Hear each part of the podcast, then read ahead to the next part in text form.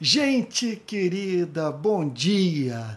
No Palavra Plena dessa segunda-feira, 29 de maio de 2023, eu estou com a minha Bíblia aberta no livro do profeta Jeremias, capítulo 7, versos de 8 a 11. Permita-me, antes de entrar na análise do texto, dizer o seguinte: eu assumi uma tarefa espinhosa expor o conteúdo do livro do profeta Jeremias e o conteúdo é contundente. Se eu tiver que respeitar você e ser fiel ao sentido do texto, a minha pregação sobre o livro do profeta Jeremias será uma pregação dura. O texto é muito contundente. E por que decidi pregar mensagem tão antipopular? Porque acredito que a mensagem de Jeremias é a mensagem que a nossa sociedade, e em especial a igreja, precisam ouvir. Então vamos ao texto? Jeremias capítulo 7, verso 8. Eis que vocês confiam em palavras falsas. Está dizendo que havia naqueles dias uma sociedade, uma igreja, que na verdade sociedade e igreja eram sinônimos nos dias do profeta Jeremias, que ele, ele vivia num contexto de um governo teocrático. Israel era uma teocracia. Sua constituição era o Antigo Testamento. Então, Moisés diz o, é, Jeremias diz o seguinte: vocês gostam de ser enganados. Tem os pregadores que merecem, que os enganam. Porque é isso que vocês querem, é o que vocês, na verdade, pedem.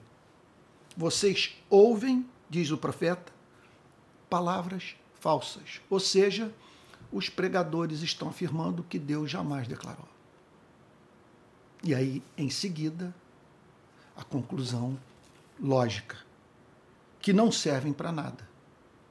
Que Jeremias está dizendo que a pregação não cumpria, não cumpria naqueles dias a sua finalidade, uma vez que o conteúdo da verdade não estava sendo proclamado pelos pregadores. Qual é a finalidade da pregação? Ora, a finalidade da pregação é revelar quem é Deus, de uma tal maneira que vejamos excelência nele, a fim de que o amemos com todo o nosso ser. A pregação tem como objetivo nos apresentar o caminho da redenção, como que o ser humano pode ser redimido dos seus pecados. É outra finalidade da pregação é ajudar o homem e a mulher a viver em santidade. Pregação também tem como objetivo nos ajudar a ter contato com o nosso ego. Eu diria com o nosso aparelho psíquico. Sabe, a pregação tem como objetivo levar-nos a, a nos conhecermos, de modo que possamos até mesmo identificar dentro de nós é aquela, aquela propensão socialmente construída. Ou seja, aquela parte de nós que foi formatada pela cultura, que não tem que necessariamente fazer parte da nossa vida. O que eu estou querendo dizer é que, é, é que essa coisa de darmos vazão à nossa personalidade a fim de sermos autênticos e, e não é, aceitarmos nada que bloqueie a expressão do que somos e pensamos, que essa história, veja só, pode nada mais representar do que, é, é, do que expressarmos o que somos, o que pensamos, sabe? Que se tornou o, o, que somos que, e o que pensamos por força da cultura. Não é nada metafísico, alguma coisa, conforme se costuma dizer, que está escrito nos astros. Não. É algo para o qual você pode perfeitamente dizer o seguinte: olha, arrancar isso da minha vida me é custoso, porque virou hábito, mas não tem que fazer necessariamente, é, é, é parte da minha existência. E aí então, a verdade chama o ser humano, olha que coisa linda, para se reinventar para você olhar, não, eu posso ser diferente, eu posso me reinventar e me reinventar em amor, para amar mais. Coisa linda, sabe? Amar mais.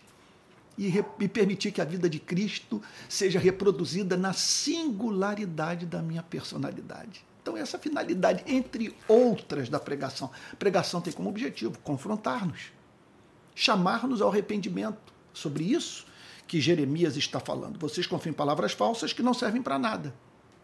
Vocês estão envolvidos com as práticas mais hediondas e os pregadores simplesmente, simplesmente endossam o que vocês fazem. Eles não os confrontam porque têm interesse nos seus bens, em ser populares, em ter visibilidade. E aí o profeta prossegue dizendo: o que é isso? Olha que pergunta. O que é isso? Nós estamos precisando fazer essa pergunta para as nossas igrejas. O que é isso? Como chegamos num ponto como esse? Quando eu olho para as redes sociais, eu fico a pensar: o que é isso? De onde surgiu tanta gente sarcástica, maledicente, leviana, sabe, amarga? Eles estão. É, meu Deus, eles. Ele, é, de onde surgiu essa gente que chora pela morte de um pregador e que se comporta de modo diametralmente oposto a forma como esse mesmo pregador vivia. O que é isso? pergunta Jeremias. Vocês roubam, matam, cometem adultério. Observe os princípios que Jeremias defende e que estavam sendo violados pela igreja dos seus dias. Vocês se apropriam do que não pertence a vocês, de uma forma injusta. Vocês interrompem a vida humana. Aqui no nosso país, nós podemos dizer que a igreja está envolvida com isso. Quando a igreja, quando a igreja vota em candidatos que apresentam como promessa de campanha dar tiro na cabecinha, conforme o ex-governador do Rio de Janeiro prometeu, que a sua política de segurança pública seria pautada pelo tiro na cabecinha. Nada mudou. Sabe? Nenhuma modificação na estatística de homicídio doloso. E é claro que nós matamos quando divulgamos vídeos que falam sobre violência. Uma pessoa pega o carro, passa por cima de alguém, faz um vídeo celebrando a morte e nós divulgamos esse vídeo. E espalhamos cenas de violência pelas redes sociais. Nós, sim, que dizemos crer em Jesus Cristo, cometem adultério. Oh, adultério é pecado. Há uma ética sexual nas Sagradas Escrituras. Você não pode entrar na família de ninguém. Machucar pessoas. Você não pode, sabe? É, é, quer dizer, dizer que não é capaz de dizer não para um amor. Mas que, quando desfrutado por você, representa sofrimento, escândalo, sabe? dor. Então Jeremias diz: olha, vocês estão envolvidos com isso. Observe, deixa eu abrir um parênteses aqui. Jeremias fala mais sobre justiça social no seu livro do que sobre sexo. Essa é uma das poucas alusões ao tema da sexualidade.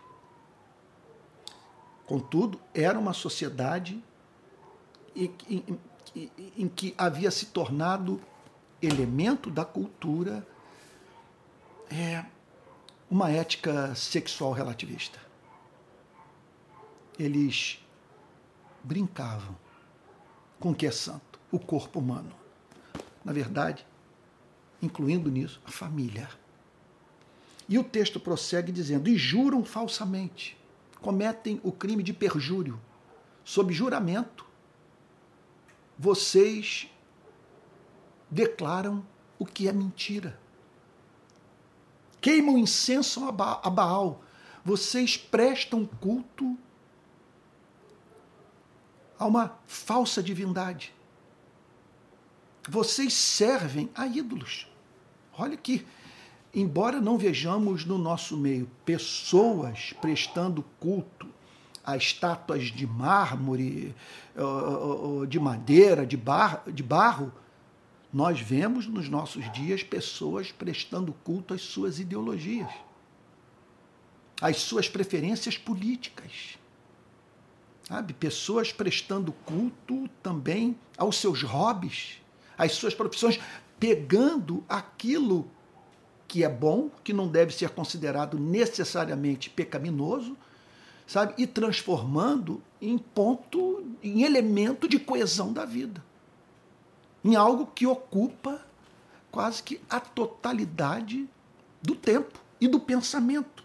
Então Jeremias diz: vocês queimam incenso a Baal e seguem outros deuses que vocês não conheciam no passado. Vocês simplesmente, de modo irrefletido, adotam aquilo que é pura novidade e que, devido ao papel que desempenha na vida de vocês, deveria se constituir no objeto da mais profunda reflexão.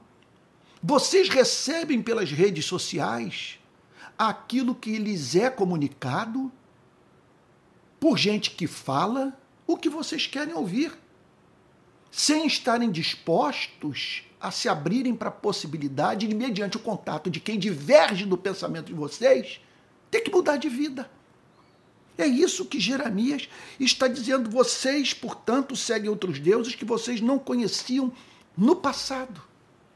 Simplesmente vocês eh, eh, passam a frequentar um curso qualquer numa universidade e, em contato com o professor, revêem toda a sua vida, seus valores, a sua própria teologia.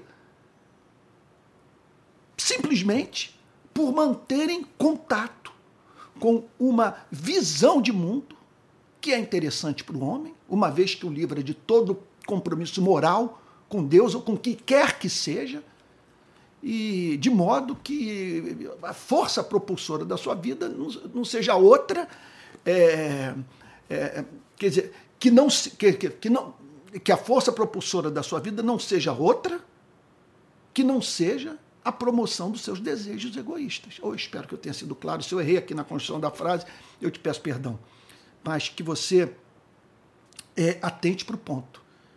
Seguem outros deuses que vocês não conheciam no passado. Olha, uma coisa nova. Lhe é apresentada uma, uma ideologia. Alguma coisa que altera os seus hábitos de vida, a sua forma de ver a sua própria fé.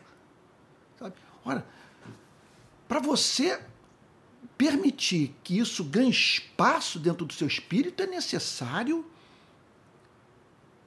que você apresente é, a matéria em oração diante de Deus, compartilhe com seus irmãos, debata o ponto, até que você possa ter uma nítida ideia do que você vai fazer com sua vida. É bem verdade que aqui não havia o que se discutir, não havia o que, eh, sobre o que pensar, porque era idolatria deslavada. Vocês seguem outros deuses que vocês não conheciam no passado. Que era alguma coisa que não devia nem se tornar objeto do pensamento, de reflexão, de dúvida. Porque é algo que, na essência, é mentiroso. E que só vai escravizá-los e tornar a vida de vocês mais feia. E o profeta, no verso 10, afirma: e depois vem e se põe diante de mim neste templo que se chama pelo meu nome. Isso deixava Jeremias indignado. Porque, a despeito disso tudo, olha que ele fala aqui sobre adultério, homicídio, o que mais? Roubo, idolatria. E apesar disso tudo, o templo lotado. Então, é um devaneio é, é, é rematada ingenuidade. É, nos darmos por satisfeitos é, por vermos um templo lotado, como se isso fosse sinal de que o que está sendo pregado ali atrai os regenerados. Que aquela aglomeração é fruto da pregação do Evangelho de Jesus Cristo no poder do Espírito Santo. Ora, eu não devo me dar por satisfeito, nem mesmo por, por, por ser popular, por aumentar os meus, o, meu, o meu número de seguidores nas redes sociais. E olha só, E até mesmo quando eu estou certo que estou pregando a verdade e, e, e, e, que eu tenho motivos para crer que eu não estou mercadejando a palavra de Deus. Porque é o seguinte: primeiro, eu posso ter sucesso, ter me tornado popular, porque me recusei a tocar, sobre, a tocar em determinados temas. Porque mutilei a pregação, porque trago para as pessoas uma mensagem assimétrica, porque não tenho peito para pregar a, a, a mensagem do cristianismo com todas as suas implicações morais e, e, e que vão de encontro à cultura. Agora, eu posso estar pregando a verdade, mas a minha vida não ser aceitável diante de Deus pelo simples fato de estar pregando aquilo que eu não vivo. Então nós encontramos ambas as coisas na, na, igreja evangélica do nosso país. Sempre que eu faço as afirmações, por favor, entenda que eu não estou generalizando. Não posso dizer que essa experiência em totum da igreja, mas me parece que é da maioria. De um lado, portanto, aqueles é, cuja pregação é vazia de conteúdo e, portanto, pregam falsamente. Não libertam as pessoas pela pregação da verdade. Agora, por outro lado, há aqueles que estão pregando a verdade, mas não vivem o que pregam. É um câncer a chamada ortodoxia morta. A verdade nos lábios de gente que não vale nada. E Jeremias diz: E depois vem e se põe diante de mim neste templo que se chama pelo meu nome você, quer dizer, esse é o templo que se chama pelo meu nome, que é chamado de minha morada, minha casa. Qual é o conceito que vocês têm do meu caráter? O que os levou a crer que eu me dou por satisfeito por ver o templo lotado? Enquanto vocês vivem uma vida de nível moral inferior à, à vida das nações pagãs dos povos que cercam Israel, para os quais vocês deveriam ser luz. É uma afronta o que vocês estão fazendo. Essa multidão toda chegando a Jerusalém, se dirigindo para o templo, sem um mínimo compromisso com a verdade. Então Jeremias denuncia isso. Ou seja, o que Jeremias está pregando é uma mensagem que esvaziaria o templo. Esse é o tipo da mensagem que simplesmente diz o seguinte: é preferível termo, termos menos gente frequentando o templo, igrejas menores, mas a partir de conversões autênticas, a termos esse mar de gente que movimenta dinheiro, estacionamento cheio, a igreja crescendo, portanto, né, no, no, seu, no uso de, de, de aparato tecnológico. Coisa impressionante, está nas redes sociais, está na televisão, nas rádios e tal e, contudo, nenhum impacto na sociedade. Porque é uma igreja que não é sal da terra e não é luz do mundo, e ela não é sal da terra e não é luz do mundo, porque não nasceu de novo. Não está precisando de avivamento, está precisando de conversão. Então, e depois vocês vêm e se põem diante de mim neste templo que se chama pelo meu nome e dizem: estamos salvos. Pelo simples fato de estarmos aqui, estamos salvos. Você está entendendo o ponto? Quer dizer, pela mera observância do aspecto cerimonial da lei, em completa colisão à dimensão ética da relação com Deus, aquelas pessoas se davam por satisfeitas de se encontrarem no templo, embora os seus corações não servissem de templo para, para o Deus Todo-Poderoso. Então, estamos salvos. Sim, só para continuarem a praticar essas abominações. Vocês vêm para o templo e o que é pregado só os estimula a praticarem as mesmas abominações. Por quê? Porque vocês confiam em, em palavras falsas. Vocês têm coceira no, nos ouvidos. Vocês, quer dizer, têm anseio por ouvir aquilo que afaga o ego, que cumpre o papel de autoajuda. E que faz, portanto, com que vocês se preocupem com uma dimensão da ética cristã em detrimento do que há de mais importante na mensagem de Cristo. uma malandragem é, é, impressionantemente presente na vida de vocês. Malandramente vocês se abstêm do compromisso com que, com que é mais custoso a fim de se dedicarem àquilo que, embora tenha valor, não se compara ao peso do que vocês negligenciam. E olha, a pista está aqui: roubo, homicídio, adultério, idolatria. Isso aqui é inegociável. E o texto termina da seguinte maneira: Sim, só para continuarem a praticar essas abominações. O que o Jeremias está dizendo é que o contato com o templo, com a pregação, tornava aquelas pessoas piores. Elas só iam lá para receberem estímulo para continuarem a viver, me perdoe dizer, a mesma vidinha sem vergonha que viviam. E no verso 11, Jeremias conclui dizendo: Será que este templo que se chama pelo meu nome, esse templo,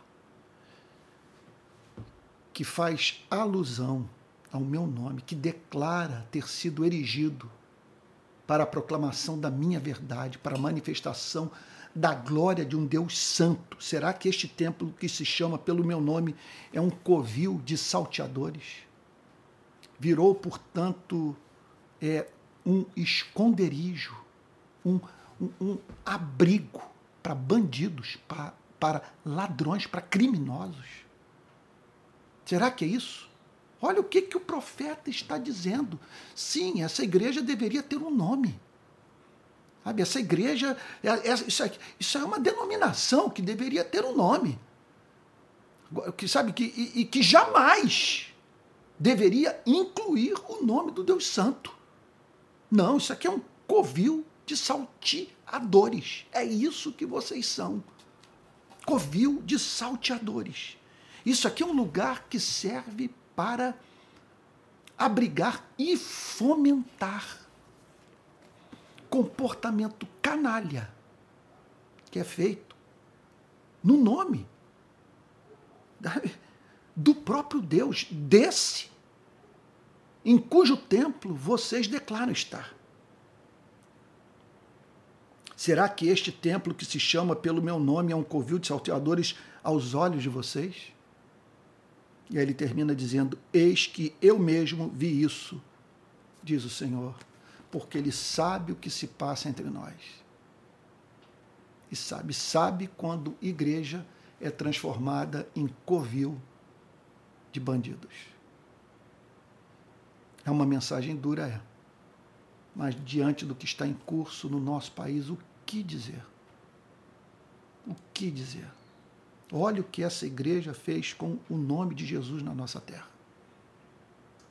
Sabe? Hoje nós não, é, não. Olha, chamar uma igreja, um templo de casa de Deus é teologicamente repreensível. Deus não tem mais casa. O templo é o lugar onde a igreja se reúne para adorar, que ela poderia fazer em qualquer outro lugar do planeta. Mas costumeiramente usamos o templo. Então, o prédio é, não está tão identificado com o nome de Deus, e por, e por isso é mais difícil traçar um paralelo entre o prédio hoje, que abriga a igreja, e o templo de Jerusalém, dentro do qual Jeremias se encontrava, profetizando contra aquela orgia toda.